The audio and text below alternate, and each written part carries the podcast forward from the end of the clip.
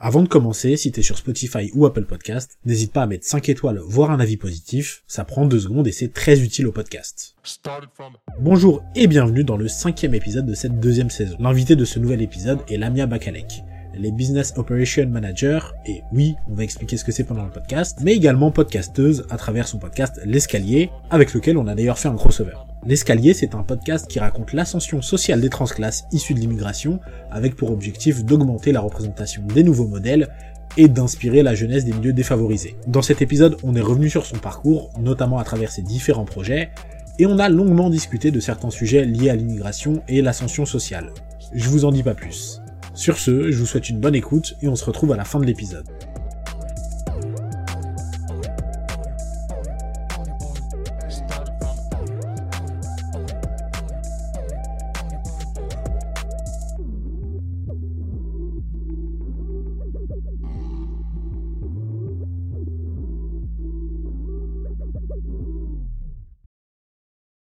Salut Lamia. Salut Yacine. Comment tu vas? Mais ça va très bien. Et toi? Ça va, ça va, tranquille. Euh. Toi, t'es en vacances? Je suis effectivement en vacances et ça fait du bien. Ça fait du bien? Ouais. Et du coup, euh, merci d'avoir accepté l'invitation. Bah, merci, à- merci de Euh, m'avoir invité, ça me fait très plaisir d'être là. Euh, du coup, je te présente rapidement. Après, je vais te demander de te présenter comme tu veux.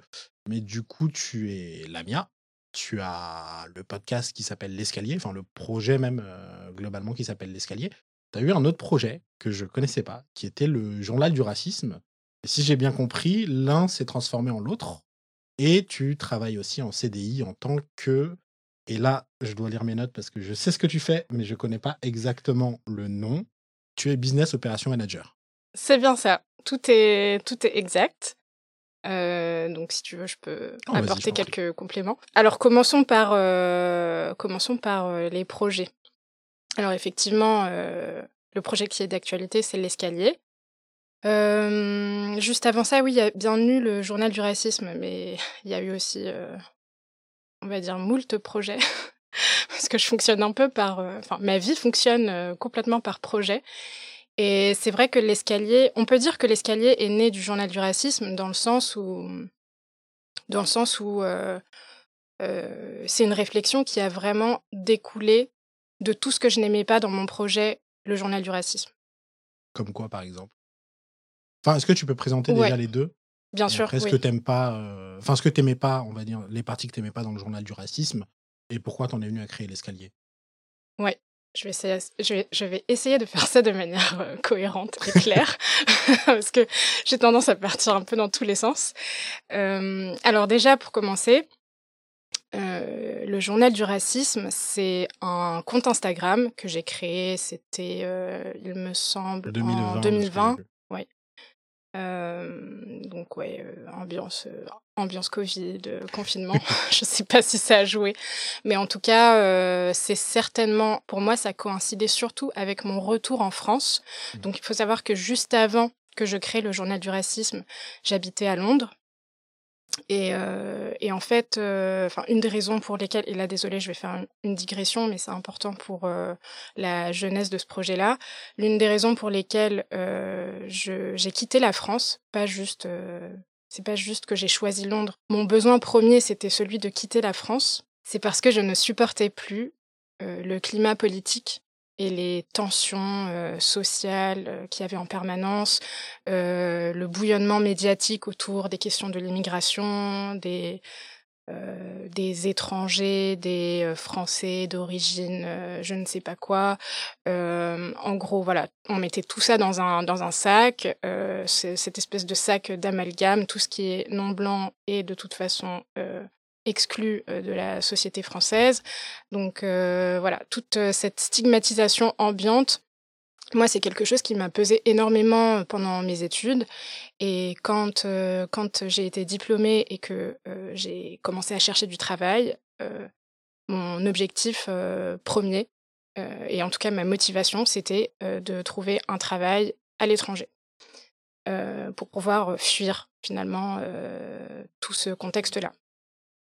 Donc, euh, alors c'était une solution. euh, je pense que dans un premier temps, ça m'a fait beaucoup de bien parce que, euh, bah, tout simplement, quand on est entouré de quelque chose qui est toxique je pense que c'est sain, dans un premier temps, de vouloir sortir, enfin, de vouloir s'extirper de cet environnement toxique et de pouvoir juste respirer l'air frais, se libérer. Mais après, bon, forcément, enfin après, pour des raisons diverses et variées, je suis retournée en France. donc je suis rentrée à la maison et bah, après voilà en 2020 et après quelques temps bah, ce que j'avais quitté ah, était toujours là. Mais pire j'ai l'impression. Tu, pars, tu pars en quelle année? Alors je suis partie en 2016. Je suis partie en 2016, je suis revenue en 2000. Enfin, après, je suis revenue. J'étais, ouais, j'étais encore entre Paris et Londres mmh. jusqu'à revenir définitivement à Paris, enfin en France en 2021. Mais bah, en fait, c'est ce qu'on, c'est ce qu'on dit parfois. on a besoin, parfois, on a besoin de partir. Enfin, quand on a des problèmes, on a besoin de partir, mais mais peu importe la destination, les problèmes sont toujours là. Mmh. Donc, quand on revient, Partir, ça ne résout pas le problème. Donc, euh, donc quand je suis revenue, je suis, je me suis confrontée à nouveau au même problème. Euh, il y avait, euh, y avait un, un, un épisode assez spécifique qui m'a vraiment replongée dans, bah, dans, dans le même, enfin, pardon. Bon, bref, on va, je vais, je vais faire quoi Non, non, mais vas-y, t'as tout le temps que euh, Donc, tout ça pour dire que voilà, quand, quand je suis rentrée, je me suis retrouvée à nouveau confrontée à la même problématique et j'ai pas supporté à nouveau. Donc là, il n'était pas du tout question de repartir, de requitter la France, mais je me suis dit en fait, il faut faire quelque chose. Et à mon échelle, si, de, si je si je si je si j'identifie un problème, il faut que je puisse apporter une solution, même si c'est une goutte d'eau euh, dans l'océan. Voilà, même si c'est à ma toute petite échelle, euh, j'avais besoin d'exprimer euh, ben, le fait que je ne cautionnais pas du tout ces, ces, ces, attitudes et que. Mais c'est, excuse-moi de te couper, mais c'est un climat que tu vivais il y avait le climat évidemment collectif, mais est-ce que individuellement, toi aussi, tu avais des micro-agressions, des micro, enfin des, des interactions aussi de ce type-là? Alors, euh, je vais dire oui et non. Euh, moi, le, alors moi, la chose dont je souffrais le plus, c'était le climat hostile au niveau médiatique et politique. Euh, ensuite, donc moi, je m'estime chanceuse de ne pas subir des agressions au quotidien, de ne pas être victime du racisme dans mon quotidien. alors ça m'est arrivé hein, de d'avoir d'entendre des réflexions racistes à, mon égard. Ça m'est arrivé de me sentir agressée par une personne parce que je suis non blanche mais je pense que c'est pas du tout au niveau d'autres personnes. Alors, ce qui m'affecte le plus, c'est pas forcément les réflexions que moi j'ai pu entendre personnellement, mais les microagressions ou les les mmh, actes racistes que subissent ma famille ou mes amis. Et ça, ça c'est très, ça c'est très fréquent donc en fait, c'est toute cette accumulation de haine dans mon entourage, enfin de cette accumulation de haine dont souffrait mon entourage, euh, cette haine qui était euh, constante. Et là, même quand je t'en parle, j'ai j'ai j'ai cette boule au ventre parce que c'est c'est c'est quelque chose qui est devenu permanent euh, dans notre société et c'est c'est devenu tellement banal en fait. C'est voilà, c'est tellement présent que c'est quelque chose de banal. Mmh. Euh, c'est quelque chose que maintenant, dès lors qu'on évoque euh, notre euh, notre mécontentement, et ben on nous dit oh c'est bon, on peut plus on peut plus parler de rien, oh mais c'est une blague, blablabla. Bla, bla. Enfin, en fait c'est toujours maintenant tourné en dérision ou minimisé, tu vois. Mmh. Ou alors l'arme secrète c'est oh c'est bon arrête de faire ta victime. Euh, voilà. Même personnes euh qui vont ensuite se placer en victime parce qu'il y a eu quelque chose quelque part dans le monde qui a touché quelqu'un qui était blanc. Oui, peut-être, tu vois, certainement. Et là, tu vois, je vais, je vais même pas entrer dans ces considérations-là, mais, euh, mais c'est vrai que c'est ultra pesant. En fait, pour moi, c'était ultra pesant et c'était arrivé à un point où j'avais besoin de me soulager de ce poids. et ma manière de, de, le faire, ça a été de commencer à écrire. Euh, alors sur d'écriture, le ouais, du alors, euh, ça peut paraître assez euh, assez singulier parce que Instagram c'est pas vraiment une plateforme mmh. connue pour l'écriture. Euh, en, en, tout cas en 2020, donc c'était quand même avant l'éruption et, et le, le, le, phénomène TikTok. Donc c'est voilà, c'était encore la plateforme, on va dire un peu tendance. Ouais. Mais voilà, moi, je, j'utilisais Instagram, donc évidemment, il y avait des visuels, il y avait des vidéos. Je reprenais euh, surtout des, mm, des extraits de, pardon, je reprenais surtout des extraits euh, des médias. Euh, et j'écrivais ce que je ressentais par rapport à ça. Donc je vais pas dire que c'était une analyse, c'était vraiment un partage d'opinion euh, qu'après j'essayais de peut-être élargir et j'essayais d'apporter peut-être des pistes de réflexion, mais mais ça restait globalement juste des opinions que je partageais. Et c'était une, manière de peut-être canaliser mes émotions. Et je pense que le fait que j'ai appelé ça le journal du racisme. C'est peut-être pas anodin. Maintenant, tu vois, je, je me dis avec du recul, il y avait peut-être cette dimension aussi euh, journal intime ou en tout cas ce ah, carnet. Enfin, je, je, je, je, te dis ça vraiment euh, maintenant. Hein. Je, j'avais exactement a posteriori, j'avais jamais même pensé à ça, mais je pense que c'était une manière pour moi euh, de tenir un carnet ou un sort, une sorte de journal de bord qui m'aidait à, à, exprimer ces émotions-là et, et, juste les, les sortir de, de, de moi-même parce que je, je ne supportais plus en fait d'accumuler euh, ces choses-là en moi. Et, et voilà, donc euh, le journal du racisme avait pour but de dénoncer les, les propos euh, racistes euh, et la banalisation du racisme dans les médias euh, et euh, dans, la, dans la sphère publique.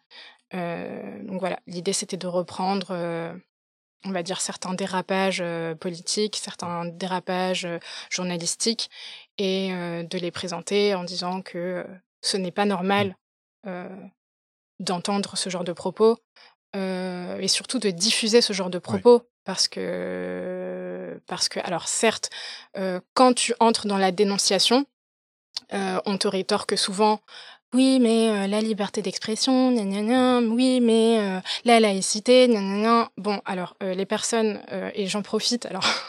je, On m'a donné un micro, j'y vais. Voilà, allez, c'est parti Je vais tous les fumer. non, mais j'en profite, même si, alors, on n'est pas, on n'est pas devant des millions d'auditeurs, même si c'est ce que je te souhaite du fond du cœur, exactement. Inch'Allah. Euh, mais alors, euh, en fait, les personnes qui brandissent la liberté d'expression et la laïcité, la plupart du temps, ne savent pas même les définir. Surtout la laïcité. Alors là, oui, là, c'est un freestyle total. Donc, euh, voilà, la liberté d'expression, ce n'est pas dire absolument tout ce que l'on pense, tout ce que l'on veut. Euh, c'est une, liberté, certes, mais... Euh, qui a ses limites, en fait. Qui a ses limites. Euh, la diffamation, les... Oui, enfin même de toute façon, là où il y a un, là où il y a un droit, euh, il y a aussi en contrepartie un devoir. Et voilà, c'est juste liberté ne veut pas dire je fais absolument tout ce que je veux. Il y a un cadre en fait à la liberté d'expression. Donc euh, bon, euh, je sais qu'il peut toujours y avoir des détracteurs, mais j'invite toutes les personnes qui brandissent ces concepts et ces valeurs à aller lire la définition euh, dans le dictionnaire, dans les textes juridiques. Euh, voilà, je pense que c'est ça en fait euh, le fondement de, c'est le fondement de nos lois, c'est le fondement de nos sociétés.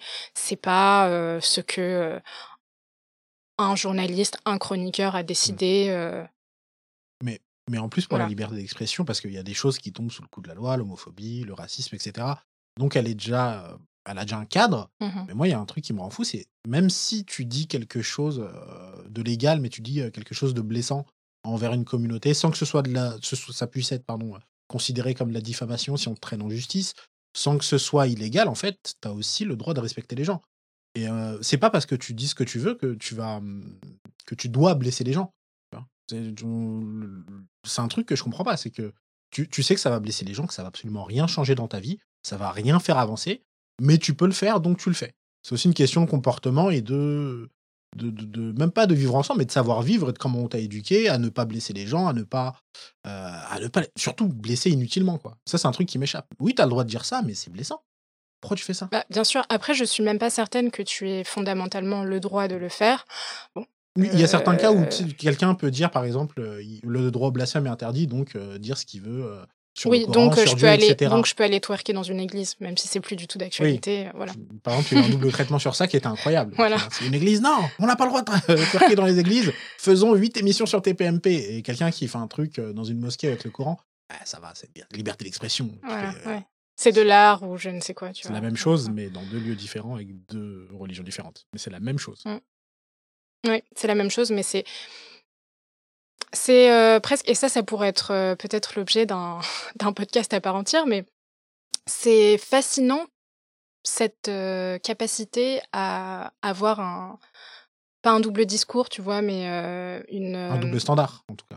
Voilà, tu vois, un, un, traitement préférentiel selon, selon la situation. C'est vraiment à la tête du client, quoi. Mais ce qui est marrant, c'est que moi, je trouve que les gens, en fait, mais même en général, au-delà de, de, ces deux cas, mais en fait, dès que ça te concerne, bah, bizarrement, ça te touche plus. Mais quand ça concerne le voisin, bah, tu comprends pas pourquoi il est énervé. Par contre, on te fait la même chose, tu fais non Bah oui, mais le voisin, on lui a fait la même chose, t'as dit que c'était tranquille. Mmh. On te fait la même chose et bah, tu dois. Soit tu réagis tranquille, t'es cohérent, soit tu dis que lui aussi c'était scandaleux. J'ai l'impression que dès que ça touche les gens, il y a des gens qui comprennent pas le racisme parce qu'ils l'ont jamais vécu. Mais si à un moment, euh, je sais pas, on, les discrimine sur telle ou telle chose, ils vont faire ah mais c'est inadmissible, ça devrait pas exister. Mmh. Donc tant que tu l'as pas vécu, en fait, tu vas pas tu vas pas t'en plaindre pour l'autre, alors que oui, bah, juste un peu d'empathie quoi. Mais exactement, et c'est tu m'ôtes les mots de la bouche, c'est c'est ça en fait, c'est euh, cette euh, ce qui fait défaut, en fait, c'est cette incapacité à faire preuve d'empathie. Et alors, on a beau dire, et il y a des cas où, bien sûr, la liberté d'expression. Je, ne suis pas du tout en train de dire que on doit limiter la liberté d'expression. de toute façon, encore une fois, c'est un, un droit qui est soumis à un cadre. Donc, ce n'est pas une liberté absolue. Et, bien sûr, je ne suis pas non plus en train de remettre en question la laïcité, qui est un, qui, qui, bref, euh, ça qui est couper, mais euh, euh, je, je, voilà, je ne remets pas du tout en cause la laïcité non plus. simplement, ça n'empêche pas, comme tu le disais, de faire preuve de, pardon, de faire preuve de bon sens et d'empathie. En fait, j'ai l'impression qu'on a oublié les, les valeurs fondamentales et peut-être que ça paraît très naïf de tenir un discours comme ça, mais tout simplement les valeurs qui font notre humanité. Et, et voilà, dans, dans, notre société actuelle, je pense que c'est accentué par le fait qu'on qu'on est noyé par l'information, par ces chaînes de des informations 24 heures sur 24, euh, par les réseaux sociaux. Tout va très très vite. Euh, tout le monde maintenant peut avoir accès à n'importe quelle plateforme et publier du contenu, créer du contenu, influencer des gens. Euh, alors c'est génial d'avoir ces outils-là. Et, et, moi, je fais partie des personnes qui ont utilisé cette opportunité, pour, enfin utiliser ces, ces, ces, outils parce que c'est c'est quand même une opportunité euh, géniale pour les personnes qui n'avaient pas la possibilité de de s'exprimer et, et, de, de, de, de, prendre la parole mmh. pour une fois. Euh, mais la contrepartie, c'est que ça peut ça peut faire très peur et c'est voilà bon c'est c'était la longue histoire euh, du journal du racisme. Mais alors, euh, mon expérience avec ce projet-là, euh, c'est que c'était absolument malsain pour moi. De, Parce que tu devais suivre les infos, etc. Voilà. En fait, moi, je me suis rendu compte que, alors, au-delà du fait que Bien sûr, j'ai reçu des messages, des, des insultes de personnes plutôt d'extrême droite. comment ils ont trouvé ça? Alors... Ça m'étonne parce que c'est pas dans leur cercle, on va dire, de choses qu'ils consomment. Et qui plus est sur Insta où c'est assez segmenté. Ouais. Du coup, j'avoue. Je... Euh, bah, je pense qu'ils doivent avoir, euh, tu sais, euh, comme toute organisation, ils doivent avoir des community managers ou des. Enfin, je pense qu'on n'appelle plus ça comme ça aujourd'hui. Hein. C'est vraiment. C'est vraiment. c'est vrai, c'est vraiment un mot de boomer là. non, community manager, ça va. Je sais webmaster, tu m'aurais dit webmaster. Ouais. Ah, en tout cas, ils doivent avoir des personnes en charge de faire la veille sur les sur les réseaux, tu vois, surtout Twitter, Insta. Euh, à mon avis, euh, à mon avis, ils arrivent à les repérer. Et puis de toute façon, je n'utilisais pas des hashtags euh, très compliqués à suivre. Hein. Hashtag ah, racisme. Oui, ce que je me disais, le hashtag. ouais. Par contre, donc tu vois, journal du racisme. Je pense que tu tombes dessus très vite quand tu as un, quand, quand tu as un, militant d'extrême droite et que tu as envie de de taper sur du militant pour la justice sociale, euh, islamo-bobo-gauchiste, euh, voilà. Ce mot me... Donc, euh, ouais, ouais, c'est ça. Voilà, c'est ça. C'est, ouais. En fait, ouais, tu t'es discrédité rapidement. Ouais, t'es woke, t'es islamo-bobo-gauchiste, bref. passons. mais voilà, pour moi, c'était extrêmement malsain d'aller à la recherche de dérapage médiatique, d'aller à la recherche de propos racistes. Tu vois, il faut imaginer que tous les jours, je scrolle sur euh, mon fil Twitter, euh, que je regarde du CNews, du iTélé, du euh, BFM ah en boucle, et en fait. c'est que des dingueries, on est d'accord. Mais c'est pas une vie, en fait. mais parce que c'est dinguerie sur dinguerie. Il y a le truc qui fait le buzz, mais il y a tous les trucs qui sont qui ont pas fait le buzz, mais qui sont tout aussi ouf. Ah oui, oui, oui. Moi, je, m'en suis rendu compte, j'ai arrêté une pensée quand j'ai fait les, les, les, chroniques sur les législatives et les présidentielles, mmh. avec du coup notamment deux personnes d'extrême droite, deux candidats d'extrême droite, pardon. Et en fait, ça m'a usé. Parce qu'il n'y a que des dingueries qui sont dites sur, sur les personnes personnes racisées, sur les immigrés, sur... Il n'y a que des dingueries. Je fais, ah non, je peux, ah, je peux plus. c'est. C'est ça. Moi aussi. En fait, je suis arrivée à saturation parce que ça ça prend énormément d'énergie et puis même à un moment donné, je sais pas, je me suis je me suis dédoublée et je je me parle beaucoup à moi-même. je me suis dit mais meuf, tu peux pas vivre comme ça. Enfin c'est c'est c'est quoi en fait ce ce enfin quelle idée de, de s'infliger ça à soi-même? Je me suis dit non seulement c'est une démarche hyper négative pour moi-même, mais en plus de ça, j'alimente toute une spirale négative puisque je sers ça entre guillemets à, à ma communauté mmh. qui s'indigne à son tour, qui partage, qui repartage à son tour. Et en fait, je me dis, j'ai pas envie d'alimenter cette espèce, cette espèce de cercle vicieux d'émotions négatives. Et en plus, d'entraîner d'autres personnes avec moi dans ce cercle. Et tu vois, je me suis posé. Alors, encore une fois, pareil, moi, j'ai pas, j'avais pas des millions de followers, euh, mais euh, mais je me suis dit en fait, euh, tu vois, même si c'est une personne, même si c'est 20 personnes, même si c'est 300 personnes, j'ai pas envie de contribuer à pourrir le quotidien de ces personnes. Ouais. Enfin, en fait, je me suis, je me suis questionnée sur ma responsabilité, sur ma communauté. J'ai pas envie de, enfin, je m'approprie pas ces, ces gens-là, hein, mais, mais je veux dire juste, on a tous une responsabilité par rapport à ce qu'on dit et ce qu'on fait. Et à partir du moment où on commence à être aussi suivi, il faut se questionner. Enfin, je pense que c'est c'est c'est important de se questionner sur ce qu'on partage et, et d'être vigilant aussi aux réactions des gens euh, par rapport au contenu qu'on crée. Et je sentais qu'il y avait aussi un besoin de ces gens-là, que ça, d'un côté, ça peut soulager, ça peut, euh, tu vois, ça aide de, enfin, ça peut aider de se sentir, euh, euh, tu vois, on, se dit bah ah, on se comprend, on se reconnaît là-dedans, et ça fait, ça fait du bien de savoir qu'il y a des gens qui vivent la même chose que nous. Tu vois, encore une fois, c'est ce que tu disais, c'est que quand on se rend compte que ça nous touche, nous personnellement, mais que ça touche aussi d'autres personnes de la même manière, ben, on se sent proche d'elles. Mmh. C'est un phénomène qui est assez naturel. Euh, mais euh, pour moi, c'était tout le projet, le journal du racisme, finalement, avait, euh, avait un, un fond négatif. Et, et, ça, en fait, je pouvais pas le supporter non plus. Donc, euh, donc j'ai arrêté.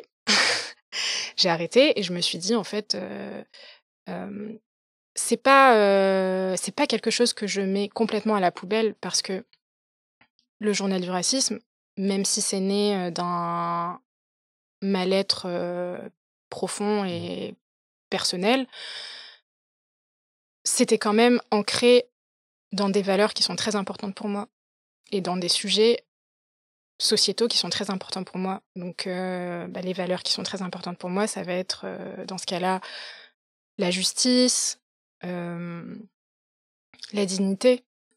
et dans les sujets sociétaux, ça va être bah, l'immigration, l'éducation. et du coup, je me suis dit, il y a il y a d'autres manières en fait de parler de ces sujets-là. Et au final, tu es passé du je relais le enfin le négatif qui est dit sur certaines communautés à je relais le positif de, de, de ces mêmes communautés. C'est ça. En fait, j'ai passé, j'ai passé du temps à essayer de transformer ce projet-là. en fait, garder, essayer d'en garder l'essence, tu vois, la, la, substance, mais transformer le projet pour en faire quelque chose de positif. Mmh. Et en tout cas, euh, en faire quelque chose qui puisse provoquer aussi des émotions positives chez les autres. Et, et c'est ce que j'ai, je pense, j'espère, réussi à faire avec le projet de l'escalier qui euh, déjà par son nom a une résonance beaucoup plus positive. L'escalier, c'est ce qui permet de monter. Alors ça permet aussi de descendre, mais en tout cas, euh, bah, l'objectif c'est l'objectif c'est de monter les marches. Euh, et je vais expliquer un peu plus ce que c'est, mais mais voilà, pour moi c'était pour moi ouais ça a été une transformation, une une, sorte de renaissance en fait. Le journal du racisme est mort, mais pour, pour donner naissance à quelque chose de ce que je trouve moi plus beau, en tout cas plus noble, et qui permet toujours de dénoncer peut-être les, les mêmes choses, mais la solution a juste des couleurs complètement différentes.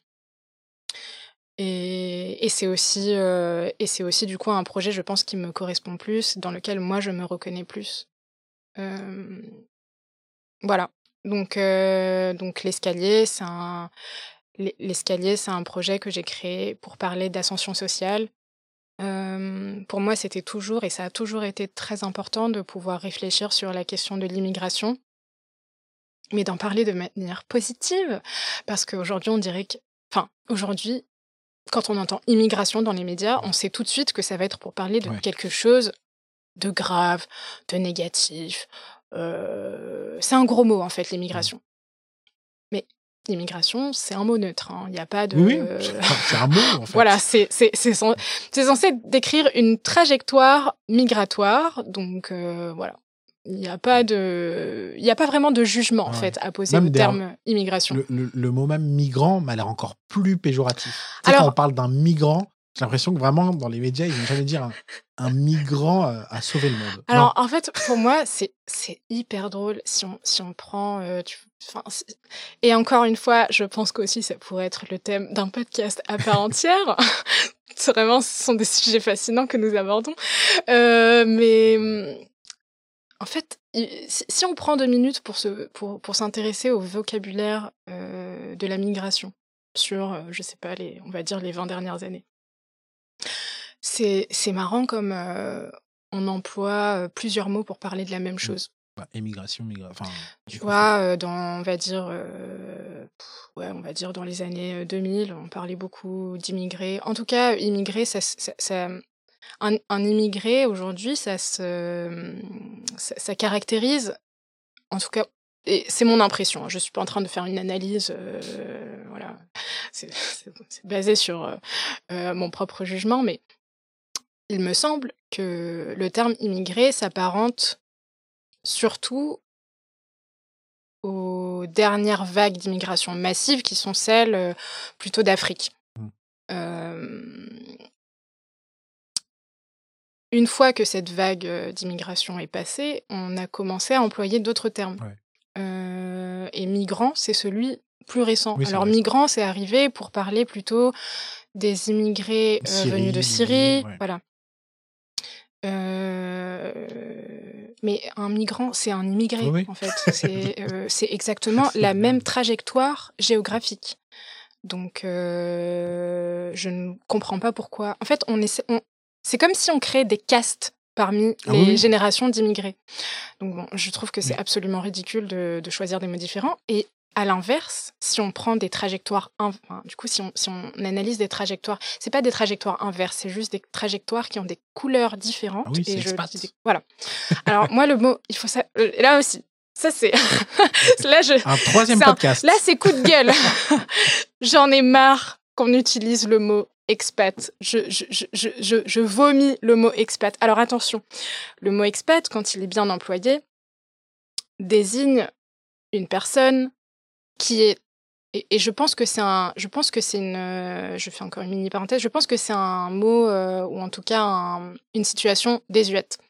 Dans le sens où euh, à l'origine un expatrié c'était une personne qu'on envoyait dans un autre pays. Donc déjà un expat c'est conditionné par un contrat de travail. Donc c'était c'est dans le cadre professionnel c'était une personne qu'on envoyait en mission dans un autre pays pour le compte d'une société, d'une entreprise. Voilà. Donc, on, on, crée un contrat d'expatriation pour cette personne qui lui permettait de travailler à l'étranger pour cette même entreprise locale. Et il me semble que c'était à but temporaire à chaque fois. Il me semble aussi. Je suis pas certain. Mais il, me semble, aussi. Il y avait une idée et de... de toute façon, de manière générale, je conseille toujours aux gens d'aller à la source. Donc voilà, vous prenez le dictionnaire, vous mm. tapez sur Google, on fait des recherches en fait, on se documente, on, se, on s'éduque tout simplement mm. en fait. Si on ne sait pas, on s'éduque. Donc, mais et peut-être que moi aussi je dis des bêtises. Mais du coup, toi en soi, si on prend le langage euh, euh, d'usage quand tu étais à Londres, tu étais une expatriée alors que tu avais T'avais pas de contrat d'expatriation, t'avais pas fait en France avant. Euh. Non, et tu vois, et c'est justement ça qui m'énervait. Et je, et je reprenais mes, même mes amis, je les reprenais à chaque fois. Parce que tu vois, quand on était à Londres, et là, on est posé au pub, on rigole, tout est, tout est cool, tu vois. Et voilà, on est un groupe de Français à Londres. Et tu vois, les gens, ils sont là, genre, ouais, mais nous, en tant qu'expat et tout. Et moi, j'étais là, genre, en tant que quoi, quoi, quoi? T'es immigré, mais, mon pote. Mais ouais, mais, mais attends, t'es pas un expat, hein. Arrête de. Enfin, c'est pas la peine d'utiliser un mot pour enjoliver ta, mm. ta réalité. T'es immigré, gars. T'es immigré. T'es immigré économique, en fait. T'es parti mm. de France pour aller bosser au Royaume-Uni. C'est la définition d'un immigré. Je t'imagine trop te rapprocher de lui. Tu es un migrant comme tous les autres. T'es un immigré économique, tout comme voilà, mes parents ont quitté la France pour aller étudier puis euh, travailler. Euh, pardon, pardon, mes parents ont quitté le Maroc pour aller étudier puis travailler en France. C'est une immigration économique. Et bien de la même manière, tu es français, euh, tu pars au Royaume-Uni, aux États-Unis, au Canada pour aller étudier et ensuite peut-être que tu restes pour travailler. T'es un immigré économique. C'est tout. En fait. C'est pas grave. Et c'est pas grave, tu vois. Et pas la peine de. Pareil, tu vois, euh, tu pars à Singapour, tu pars à Dubaï, les gens ils se disent ouais, moi je suis expat. Non, non, non, t'es immigré. Fin du game en fait. c'est bon. non, mais au bout d'un moment, il y en a marre. tu vois, on a tellement mis le, côté péjoratif aux personnes qui immigrent que du coup on veut pas l'utiliser alors que c'est comme tu l'as dit c'est un terme neutre mais ouais qui désigne une situation euh, qui peut arriver. Quoi. Oui. Mais moi aussi, alors, euh, tu vois, tu vois. Peut-être que peut-être qu'on pourrait s'estimer flatté d'être euh, nommé expat parce que moi quand j'étais à Londres du coup on me disait mais oui mais toi en tant qu'expat et moi je disais mais non je ne suis pas expat je suis immigré tu vois. Et mmh. je ne suis pas immigré en France parce qu'en France on va me dire que je suis immigré ou on va me on va me lier à l'immigration. Mais tu vois à Londres on me dit que je suis expat. Alors peut-être que je devais je devrais me sentir pousser des ailes. Mais non à Londres j'étais immigré et c'est pas grave en fait parce que comme voilà comme on l'a dit c'est pas un gros mot c'est juste euh, des faits c'est la réalité, on l'a décrit. Ceci est une table. La table, elle va pas faire, moi, je suis pas une table. Mais voilà, c'est une table pliante. C'est pas méchant, tu vois. Enfin, après, y a, on, a, on a créé des mots, il y a un vocabulaire. Mm. Euh, enfin, faut le respecter, hein, c'est tout. Je, voulais te poser une question par rapport à Londres. C'est que tu me disais justement que tu fuyais le climat qui était assez anxiogène en, en France, mais il n'était pas un peu à Londres. Parce qu'en plus, il me semble qu'il y avait une période, je sais pas si tu y étais, une période d'attentat aussi à Londres. C'était peut-être avant que tu y ailles. Euh, c'est possible que Je crois que c'était 2015. Ouais, ouais, Et à ce moment-là, les tensions ont un peu monté.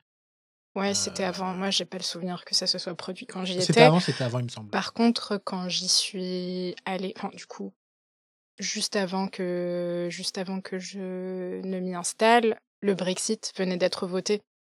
Donc, ah oui, oui. Mais c'était la première fois et après il y a eu revote C'est ça, en fait. De toute façon, le Brexit n'a pas été mis en... En fait, il a été mis en place quand je suis partie. Donc, euh, je n'ai jamais vraiment senti les... L'impact. Les conséquences voilà, du, du, Brexit. Mais... Mais alors, moi, j'y suis allée dans un esprit... Euh... pardon. Moi, j'y suis allée dans un état d'esprit euh, vraiment tranquille. Donc... Je suis allée à Londres. Là-bas, je me suis pas du tout sentie je me sentais pas vraiment comme une locale. Enfin, je, c'est-à-dire que, enfin, je me je ne me sentais pas concernée par la par la vie politique ou je ne je, je, ne me considérais pas comme faisant partie intégrante de la société britannique. Pour moi, je savais que j'y allais dans dans je savais que j'y allais euh, Enfin, je savais que ça allait être une expérience temporaire, donc j'y mmh. allais dans un but précis qui était celui de d'y travailler, alors peut-être que oui, je remplissais les mêmes, euh, euh, les mêmes euh, devoirs que les autres citoyens, d'autres citoyens britanniques, et je participais à la vie publique, mais mais ça s'arrêtait là en fait. Je, je regardais, franchement, je suivais pas l'actualité britannique. en vrai, c'est un peu. horrible. la reine. Franchement, je suivais pas grand chose. J'étais pas du tout impliquée dans, dans, dans la, dans la mmh. société, quoi. Euh, mais voilà, vraiment, j'y allais, euh, entre guillemets, en touriste. Hein. J'y allais. En détente. j'y allais pour bosser, euh, pour vivre ma petite expérience londonienne, pour kiffer. Et mmh. voilà. Et après, je savais que j'allais rentrer à la maison tôt ou tard. Et du coup, malgré les frasques des hommes politiques là-bas, fait, je... Et puis aussi, il faut dire que je me sentais pas touchée de la même manière, puisque de toute façon, la Grande-Bretagne, pardon, le, Royaume-Uni a une histoire très différente. différente de celle de la France, une mmh. histoire, une histoire aussi euh, euh, de l'immigration différente de celle de la France. Donc, euh, enfin, les, les, problématiques après dont sont touchées les personnes d'origine africaine, enfin peu importe, tu vois, toutes les personnes qui sont issues d'immigration là-bas rencontrent des problématiques différentes de celles des, des immigrés en France. Donc euh, moi, je me sentais pas proche en fait. En fait, voilà, encore une fois, c'est une question de peut-être euh, pas d'empathie, mais de à quel point est-ce qu'on est touché par l'histoire des autres. Et moi, je me sentais pas touchée par l'histoire britannique. Euh, dans son ensemble. Donc euh, voilà, j'ai vécu ma, voilà, j'ai vécu mon expérience en tant que française à Londres. C'est tout. Euh, je voulais revenir aussi d'où tu viens et enfin où tu as grandi, est-ce que tu as fait comme étude et est-ce que tu peux un peu le présenter? On va dire de tout. Bon, on va pas partir à quand tu avais deux ans parce que je pense que tu ne rappelles pas et personne ne s'en rappelle, mais Alors, on va dire collège, lycée. Alors à deux mois, je savais marcher. Voilà. Ouais, ouais. Non, j'étais. Très précoce. C'est vrai que j'étais très précoce.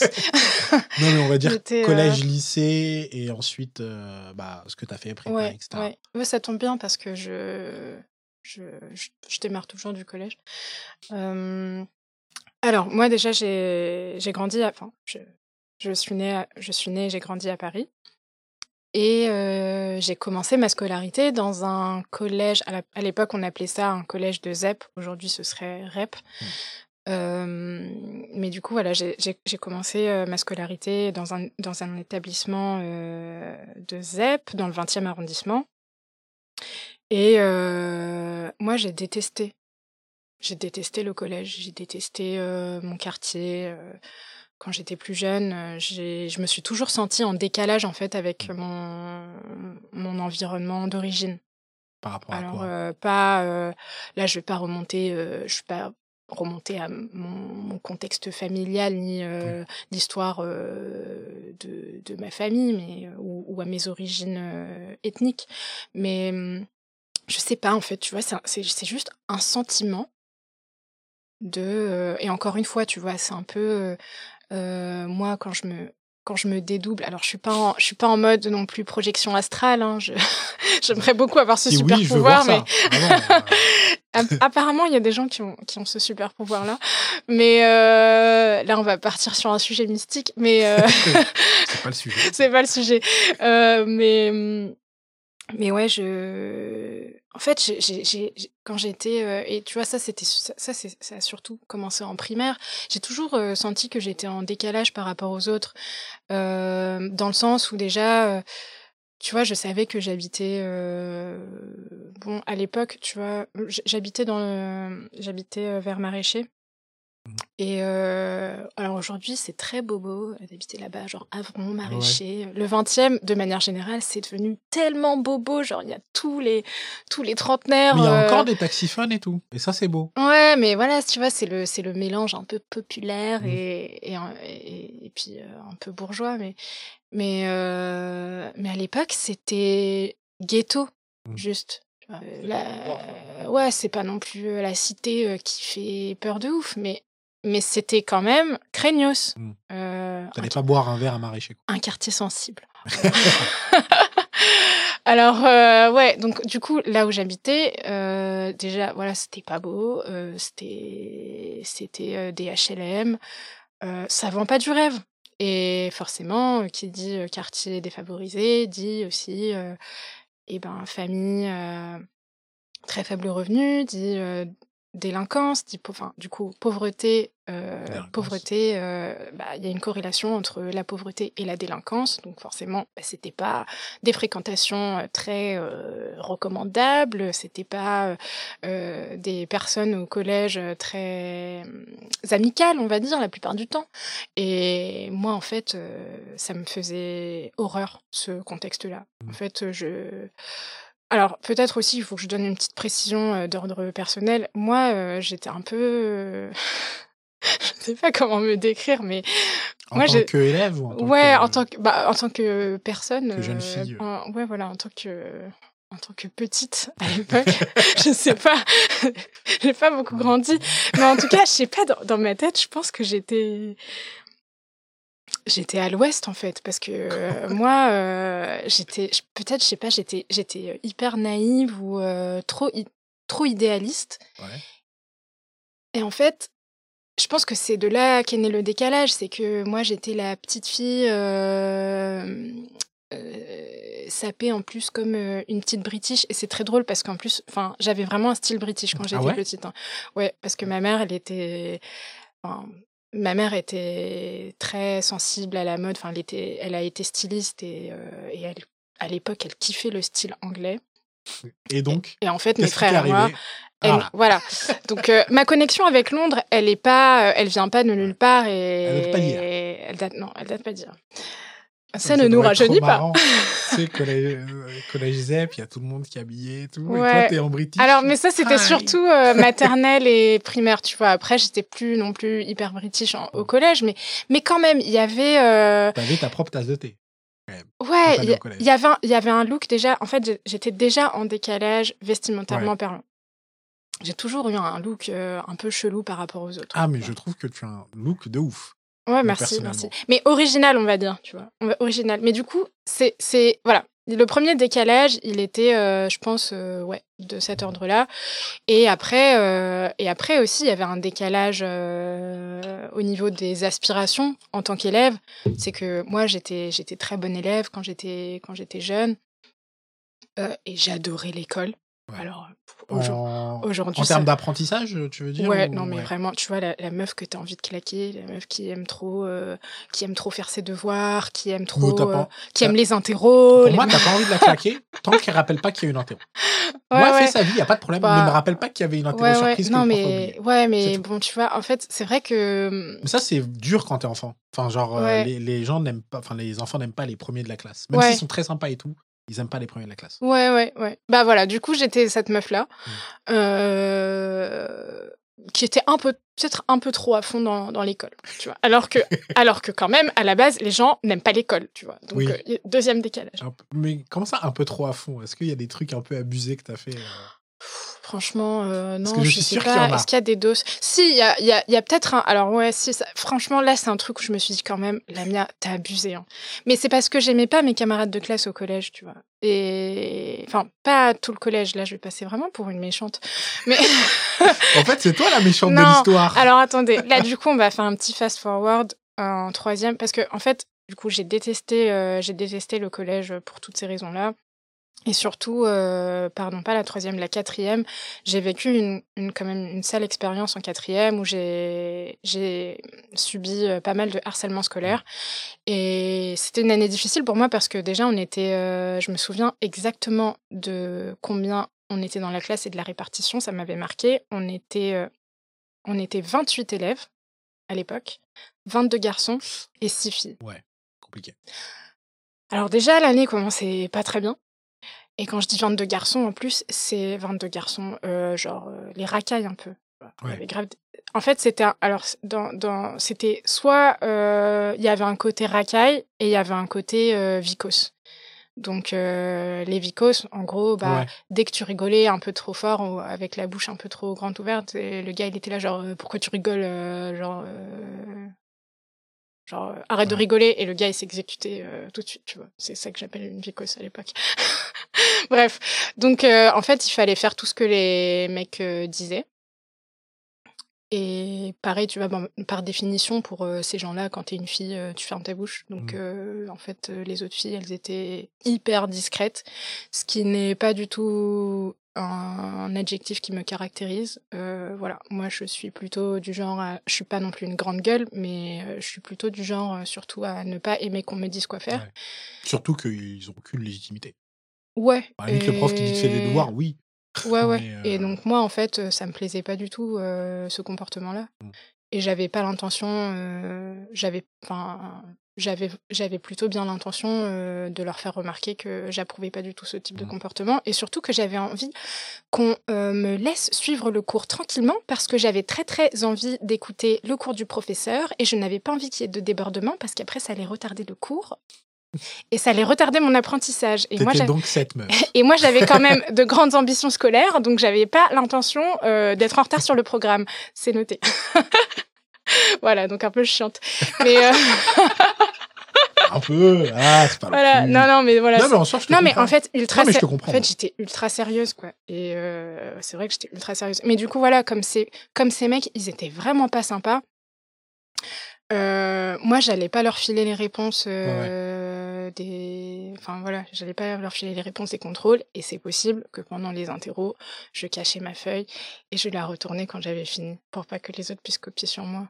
Parce que tu sais, ça te traite, euh, ça, ça t'insulte et après ça veut pomper sur toi. Ah moi j'étais là, genre, ah mais mec, t'es arrivé. Ah ça c'est inadmissible. je, Ça je suis d'accord avec toi. Moi je leur file à mes potes, mais ah, les bah, gens voilà, qui cassent les couilles, alors. Ah bah oui, il faut. Casse-toi. Non, non, ça non. va pas. Va pas se laisser marcher dessus. Bref, donc euh, non, euh, blague à part, euh, c'est allé un peu loin quand même cette histoire, donc c'est c'était vraiment très pesant pour moi. Mmh.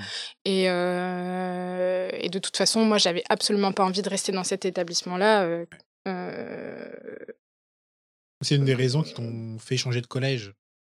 Bah après, j'ai, enfin, ouais, j'étais censée, euh, enfin, de toute façon, avec mes parents, on avait fait des démarches pour changer de d'établissement. Avec la carte scolaire à l'époque, c'était compliqué, mais hum, mais finalement, on a, on, a déménagé, donc ça a pas mal aidé. Et je me suis retrouvée dans un, notre collège qui n'était pas exceptionnel, mais qui n'était surtout plus euh, ZEP.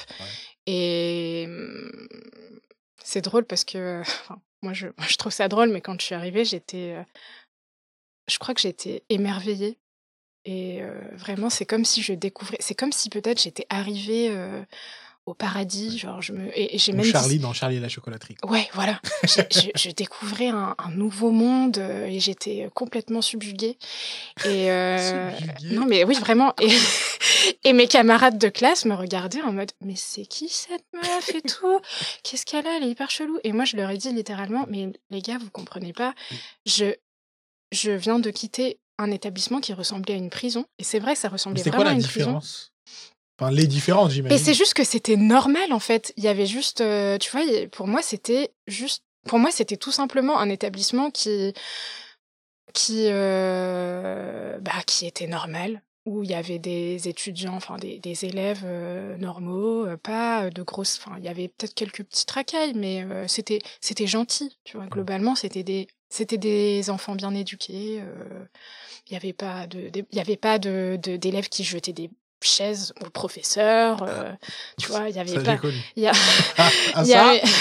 ah, ça non, mais tu vois, hein. juste, euh, tu vois, les, les, profs se faisaient pas agresser. Donc, euh, déjà, c'est un truc bah, de malade pour moi. Personne m'a fermé l'école un jour parce que des, des, des, profs se sont fait agresser. Non, mais oui, en fait, il n'y avait pas de gens qui se faisaient raqueter à la sortie du collège mmh. et qui se faisaient tabasser. Enfin, en fait, je pense que pour certaines personnes, ça peut paraître absurde de dire ça, mais mais quand on vient d'un quartier où c'est où la norme c'est la violence. Ouais. Quand il y en a plus, ça te fait bizarre. Bah ouais. Ouais, c'est waouh. Genre en fait la vie c'est ça peut être différent.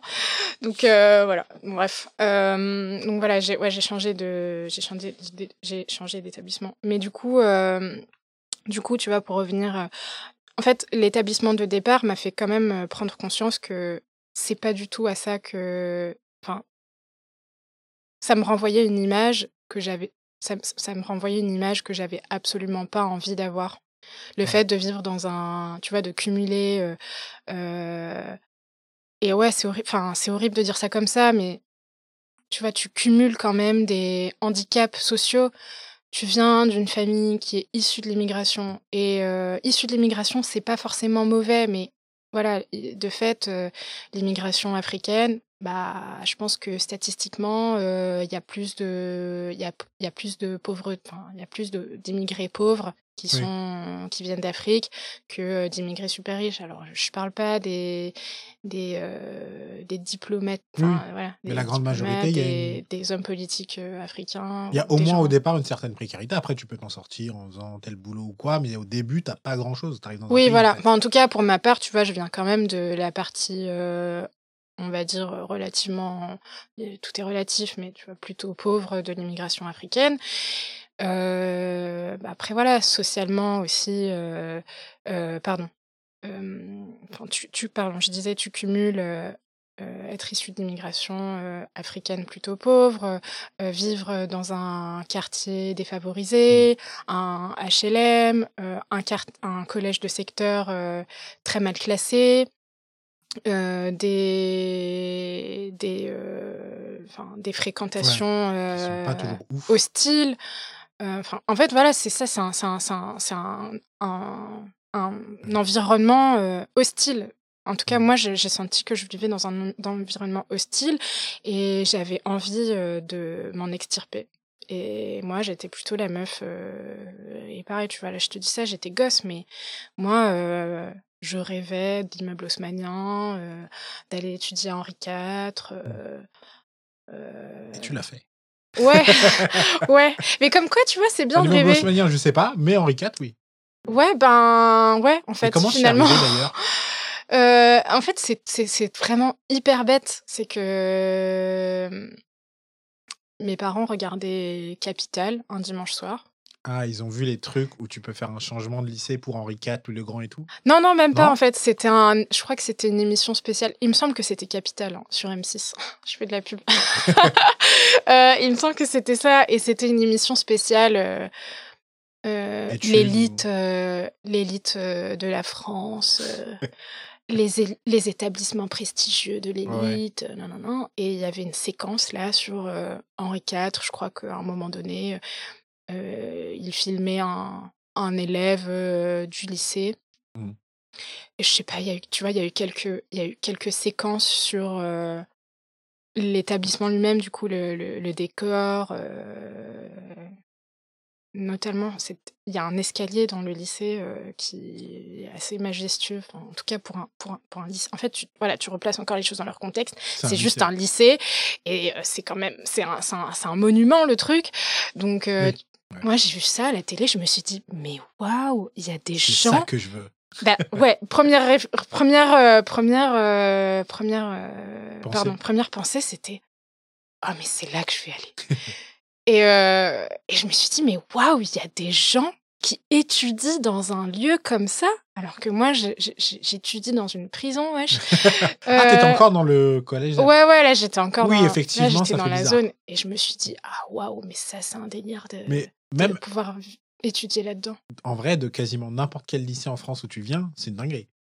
Ouais. même si ton lycée est bien, il est pas du tout à la hauteur de Mais tu vois, c'est pour te dire, le... il, y a, un grand il y a un grand écart. Et moi, j'étais là, ah ouais, moi je vais aller là-bas.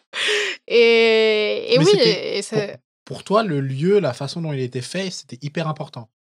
Ouais, parce qu'en fait. J'ai jamais eu cette analyse-là de. Enfin, euh, tant que les salles sont équipées, etc., le reste, que le bâtiment ressemble à rien ou pas, tu vois, c'était pas trop mes affaires, quoi. Ouais, bah je... franchement, mais je, peux comprendre. Je sais pas ce qui s'est passé dans ma tête, mais pour moi, en fait, c'est juste que ça ressemblait. À Pour moi, c'était un lieu où ça se voyait que les élèves étaient. Alors, je J'ai très peur de ce que tu vas ouais, non, mais là, je fais, je fais un peu exprès. Hein. Mais non, mais ça se voyait que les, les élèves étaient heureux. ça se voyait qu'il y avait des bonnes conditions d'apprentissage, que c'était vraiment un établissement où tu pouvais, tu pouvais t'épanouir et réussir. Pas de lancer de chaises parce que c'est des chaises de design. Mais ouais, je me suis euh dit, je pense que c'est ça, ça, ça ressemble à pour moi, c'était l'image parfaite de, de l'endroit où tu peux, tu peux réussir tes études, mmh. euh, avoir des bons professeurs. Et pour, en fait, c'était juste le cadre idéal pour, euh, pour apprendre. Et du coup, tu regardes le reportage, tu vois ça, et comment tu finis? Tu vas en seconde, j'imagine? Ouais, ouais, ouais, je vais au lycée. Euh, comment tu, tu, tu te retrouves là-bas alors que tu as fait un an, du coup. ouais, dans un autre collège. Dans un autre collège. Et après, au lycée, sachant que c'était pas ton lycée de secteur, c'est ça? Ouais, alors après, euh, euh, à l'époque, euh, à l'époque, tu pouvais, avais le droit à, un vœu, un vœu hors secteur. Je crois que ton premier vœu, il fallait que ce soit ton premier vœu. Ou peut-être que je me trompe. Moi, j'en avais non, droit si, t'as le droit. pardon, t'as le droit. T'as as, raison. alors, en fait, c'est très flou dans ma tête parce que parce que moi en fait et pareil, en fait, je suis moi je suis folle hein, euh, je suis mais... Au bout d'une heure, elle le dit enfin. Ça me fait plaisir. Voilà. Enfin, tout, ça pour ça, purée, j'aurais pu aller à l'essentiel. Non mais voilà. Euh... non mais c'est bien d'en être conscient quand même. bien sûr, j'ai toujours dit. Moi je suis euh, non mais moi je suis une ouf dans ma tête parce que euh, je sais même plus combien de vœux il fallait mettre sur la fiche. Moi j'avais mis un seul vœu. Henri IV Ouais. Mais tu peux pas. Bah, après, on m'a dit, tu peux pas. Mais quand, euh, quand j'ai rempli la fiche. Et du coup, t'as fait quoi? T'as mis quatre fois Henri Voilà, donc pendant. En fait, moi, dès que j'ai vu cette émission, j'ai même pas regardé le reportage en entier. J'ai vu quelques images. Deux, trois euh, moulures, c'est parti. Voilà, deux, trois moulures. moi, j'étais censée aller me coucher. Hein, C'était un dimanche soir. À, oui, en plus, ça passe à 21, 22, 23. 22 heures, je sais pas quoi. Mes parents, ils m'ont dit, ah, tu fais quoi là? Oh, oh, va au lit. Oh. Et je suis allée me coucher avec des rêves, euh, des rêves d'Henri IV. sur, pendant, sur son cheval blanc. pendant neuf mois, t'es es dans une salle de cours et t'écris, mais c'est Henri IV, donc voilà. t'es heureuse. Donc à partir de ce moment-là, dans ma tête, euh, il y avait en fond d'écran, il y avait Henri IV. Donc je me suis dit, euh, objectif Henri IV, ça charbonne, blablabla. Ah ouais, tu l'as mis en fond d'écran Ouais, c'était en fond ah d'écran dans ma tête. Mais moi, il pas, mais il faut pas s'embrouiller avec toi, hein, parce que tu m'as l'air beaucoup trop déterminé. Faut pas. tu mets ton ennemi en, fond d'écran, c'est sur l'ordi taf tous les jours, tu penses à lui. C'est ma cible. Ah ouais, faut pas. La cible à battre. Faites pas chier la mienne, euh. vraiment. Alors, je l'utilise à des fins positives d'habitude, mais bon, c'est vrai qu'il faut pas trop chercher la petite bête. Ah euh, donc ouais, voilà, c'était juste, euh, ouais, voilà, c'était objectif, destination Henri IV. Euh, mais je réfléchissais pas, enfin, je réfléchissais pas trop, tu vois. C'était vraiment en arrière, euh, en arrière-plan comme ça. Donc voilà, troisième, euh, je fais, je fais mes, je fais mes bails, et t'es comment niveau notes à peu près, parce que. Alors ouais, quand même, il y a un gap, hein. il y a un gap, parce que c'est vrai que dans mon dans mon établissement de ZEP, j'étais habituée à avoir des, je crois que ma plus mauvaise note c'était 18 de moyenne. Ouais. Donc, sur un beau standard. Euh, non, ma plus mauvaise note, pour être très honnête, c'était le sport, parce que j'ai toujours été une quiche en sport. Euh, donc, en fait, je fais partie de ces élèves chiants qui disaient Ah, oh, putain, euh, il y a. Le, sport, le, sport, fait baisser ma moyenne, j'ai trop le seum, voilà. Donc, et tout le monde me regardait en mode. J'avoue que j'ai fait aussi, mais pour l'art plastique. Ouais, Claqué en art plastique. Ah ouais, ouais. Mais du coup, ça fait chier, tu vois, quand t'as une super moyenne et que t'as 12 en sport, tu dis ah ouais. Surtout que c'est pas le truc. Enfin, c'est bien le sport. Mais ça, je sais pas tes capacités scolaires à proprement parler. Ouais, T'as ouais, pas à ouais. prendre une. T'es fort ou t'es pas fort. Ouais, ouais. Du coup, collège, ouais, ça a euh, toujours été ma bête noire, le sport, euh, à l'école surtout. Mais euh, ouais, donc euh, bref. Putain, je m'égare, tu, me coup- perds. Oui, mais moi aussi, je, je relance des pièces dans la machine. Quelle- quelle Aïe, idée. aïe, aïe. Non, mais du coup, tu as des notes entre 17 et 18 en, en... Ouais. quand t'es en ZEP. Quand t'arrives dans ce collège-là en troisième, Ouais, donc là, ça autour de descend. combien Ouais, ça, ça descend pas mal. Ça descend euh, autour de 16. Autour de 16. Mais tu donnes que t'envoies quand même ton dossier, Ouais, j'imagine. ouais, ouais, j'envoie quand même mon dossier. Et, euh, Et eux, ils se disent. euh, bon, Et en fait, alors déjà, dans mon établissement, euh, du coup, dans mon nouvel établissement, on me fait comprendre que, pas les professeurs, franchement, j'ai eu de la chance, j'ai toujours été entourée par des professeurs qui ont su euh, croire en moi et m'encourager, en fait, à la hauteur de mes ambitions. Mm. On m'a jamais dit, euh, meuf, tu rêves, euh, rentre chez toi. Euh, par contre, j'ai quand même croisé sur mon passage une conseillère d'orientation slash euh, de désorientation chaque, chaque invité de cette émission en a croisé une et c'est devenu Ouais. son pire ennemi. Ouais, alors, en tout cas, je sais pas si c'était mon pire ennemi, mais elle m'a, elle m'a grandement inspirée, cette femme. Pourquoi? Parce que, bah, après, tout ce qui. Je pense que plein de choses qui ont découlé de mon parcours ont été aussi dans, un, dans une optique de. Même si je n'ai plus aucun contact et je n'ai jamais eu de contact avec cette femme, mais tu vois, c'est, c'est un peu euh, l'esprit de revanche où Oui, tu oui. te dis, bah, ah ouais, t'a dit tu- que, je ah- pouvais ah pas. ouais, je peux pas. euh, ouais, ouais. Ouais, tu vas voir, je vais y aller. Et, et c'est aussi euh, elle qui m'a de très très loin inspiré euh, pour, pour créer l'escalier. Mais, hum, mais bref, euh, donc ouais, je, je, je remplis mon. Je euh, en troisième, je remplis ma fiche de vœux, je mets juste Henri IV, et là, euh, j'ai mon rendez-vous avec la conseillère de, de désorientation, et elle me dit Mais. mais vous êtes sûr que vous avez le profil hein, pour aller dans ce genre d'établissement? Et Bah, je lui euh, le profil, c'est-à-dire Ah, elle ne parlait pas de notes en fait. Je ne sais pas, euh, tu vois, c'est c'était en flou artistique, hein, donc euh, bon, elle, elle, elle a vu que j'a- j'avais fait, un, je crois que j'avais eu un petit accident dans une dans une grosse matière, donc elle me dit ah oui avec Oui. euh, avec un 16 ou un 15, je crois pas que ça va passer, euh, tout. euh. Bon bref, moi quand elle m'a dit vous avez pas le profil, euh, j'ai j'ai quand même compris qu'elle parlait pas que de notes parce que tu vois sur quand même quand tu présentes ton dossier, euh, t'as tu, tu t'envoies, t'envoies tes notes, euh, bah, t'envoies, les, t'envoies tes moyennes générales euh, de tout le collège, je crois, donc, Oui, oui. euh, ou alors de deux ans. Donc, euh, c'est pas, euh, Oui, parce c'est que tu t'es- pas parce que tu as eu un accident pour un trimestre que tu es disqualifié. Donc, bon, je trouvais ça quand même un peu, un peu osé de sa part. Et quand elle m'a dit ça, bah, j'ai fait comme si je comme si j'avais pas compris de quoi elle parlait et j'ai pas vraiment écouté ce qu'elle me disait. J'ai dit bah ok ok, euh, je vais juste euh, je vais juste rajouter des vœux sur mon sur ma fiche, mais euh, il était hors de question que que je revoie mon mes vœux à la baisse oui. quoi.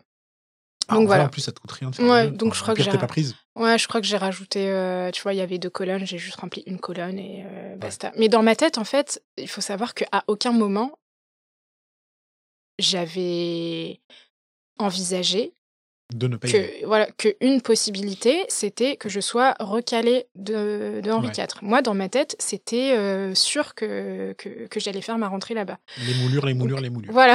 Vraiment. euh, Donc vraiment, euh, quand je dis, c'est pas juste que, en fait, c'est pas juste une question d'être déter. Je crois qu'il y a aussi un, un- il y a, il y a un paramètre, euh, euh, je sais pas si c'est de la naïveté, de la folie, de, Au contraire, de l'insouciance.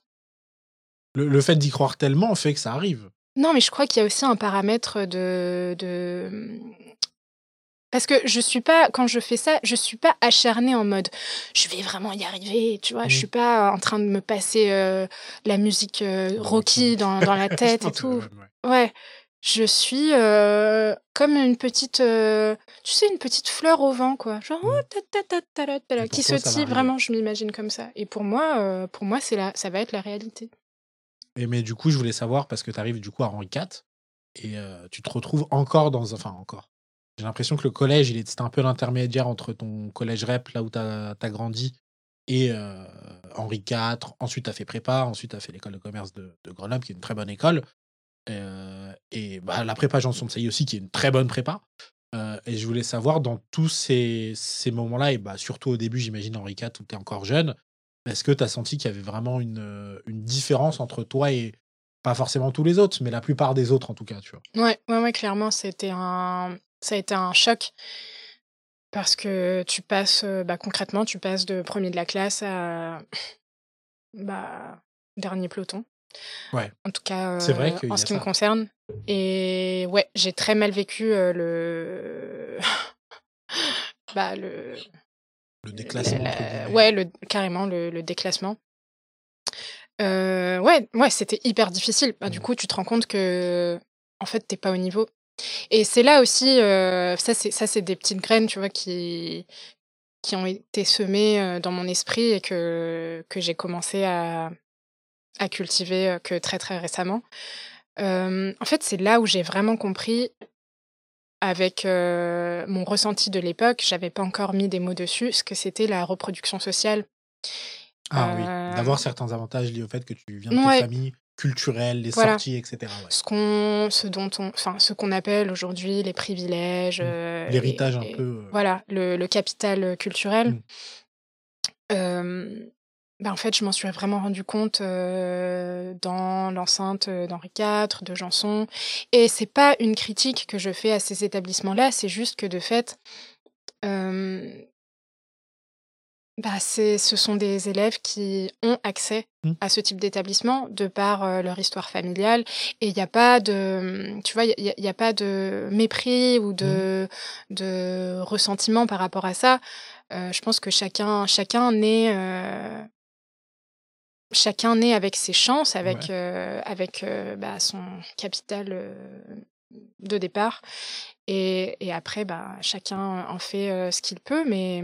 En plus, c'est pas un reproche, mais c'est plutôt un constat. En fait. Oui, c'est un constat, c'est un constat. Mais simplement, tu vois, quand, euh, quand toi, tu décides de rejoindre ce monde-là... Ouais. Bah forcément, t'as pas...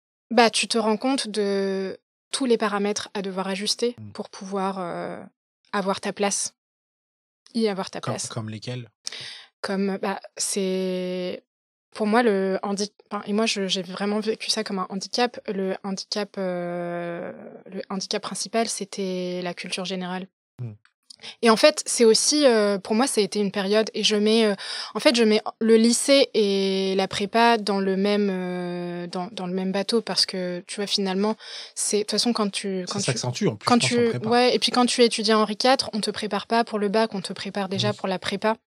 Donc, c'est déjà un, un t'es déjà dans un environnement de travail hyper intense euh, et très très très enfin on te fait sentir que l'objectif, c'est l'excellence. Mmh. Euh, et, c'est vraiment très intense et éprouvant euh, psychologiquement. Euh, donc pour moi, c'était presque la même expérience. Mais, mais en fait, pardon, pourquoi, pourquoi je te dis ça? Parce que... La, les différences du coup que tu as connues en passant d'un collège du coup classique après avoir été dans un collège REP Ensuite, Henri IV, et après, bah, la même chose en école de commerce, j'imagine, en prépa avant à Janson de mmh. Du coup, tu me disais que la différence, c'était plutôt la différence, enfin, la, la, les acquis culturels de base. Oui, oui. en fait, c'est aussi que pendant cette période-là, euh, ça a aussi été une phase de remise en question euh, euh, de ma propre identité parce que tu te rends compte qu'il y a plein d'éléments qui te définissent, qui te constituent, qui ne sont pas pertinents dans ce monde-là, entre mmh. guillemets.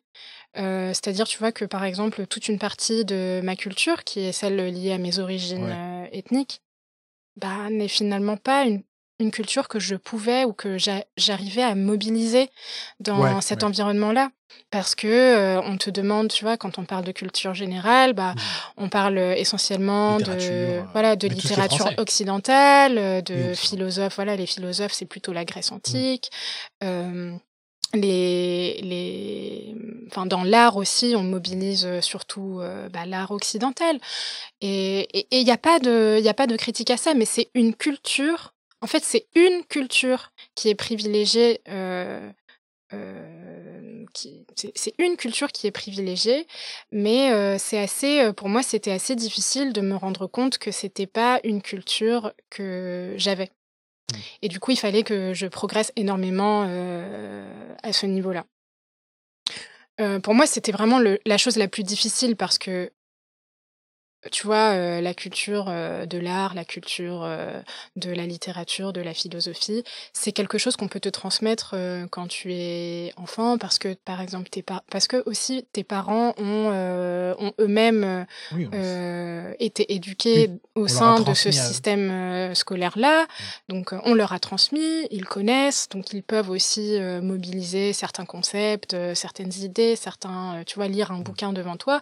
Moi, dans ma famille, ça se passait pas comme ça, tu on lisait pas, on lisait pas des bouquins, euh, euh, ben, on parlait pas d'art. Euh.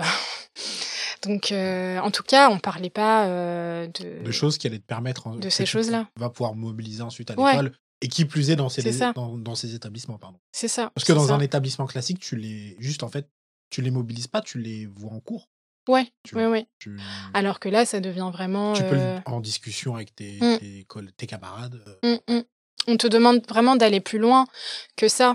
Et il faut absolument maîtriser euh, ce, il faut, absolument maîtriser euh, ces concepts, euh, ces auteurs pour pouvoir briller. Et, pour moi, c'était, pour moi, c'était très difficile de de combler le retard.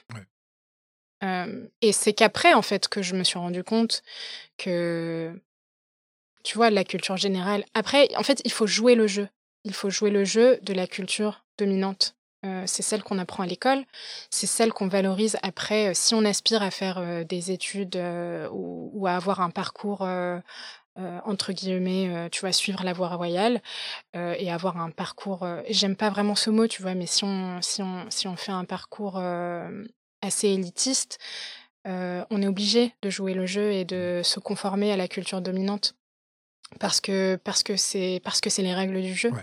C'est les règles du jeu et c'est comme ça qu'on peut passer des examens, c'est comme ça qu'on peut réussir des concours et voilà. Bah en tout cas, merci Lamia euh, d'avoir partagé tout ça avec nous. On doit vous quitter. Euh, on doit vous quitter malheureusement, mais mais c'était une très belle discussion. Encore merci d'être venu. Euh, d'ici là, je vais retrouver Lamia via son projet l'escalier que je vais mettre en description, mais ça s'écrit l'escalier podcast, il me semble, il n'y a pas de point, sur Instagram. C'est ça. Et en tout cas, moi, je vous dis à la prochaine, c'est-à-dire à peu près dans deux semaines. Merci. Merci d'avoir écouté jusqu'au bout, j'espère que l'épisode vous a plu. Encore merci à Lamia d'avoir accepté l'invitation. Pour suivre l'actualité de son projet L'escalier, c'est sur Instagram, l'escalier podcast, tout attaché. Pour ce qui est de notre Instagram, c'est Beau Parleur, tout attaché et au pluriel. Et comme je l'ai dit en tout début de podcast, n'hésitez pas à laisser 5 étoiles sur Spotify, Apple Podcast ou les deux. Ça aide pour le référencement du podcast et ça permet à plus de personnes de découvrir tous ces beaux parcours. Sur ce, je vous dis à dans deux semaines pour un nouvel épisode.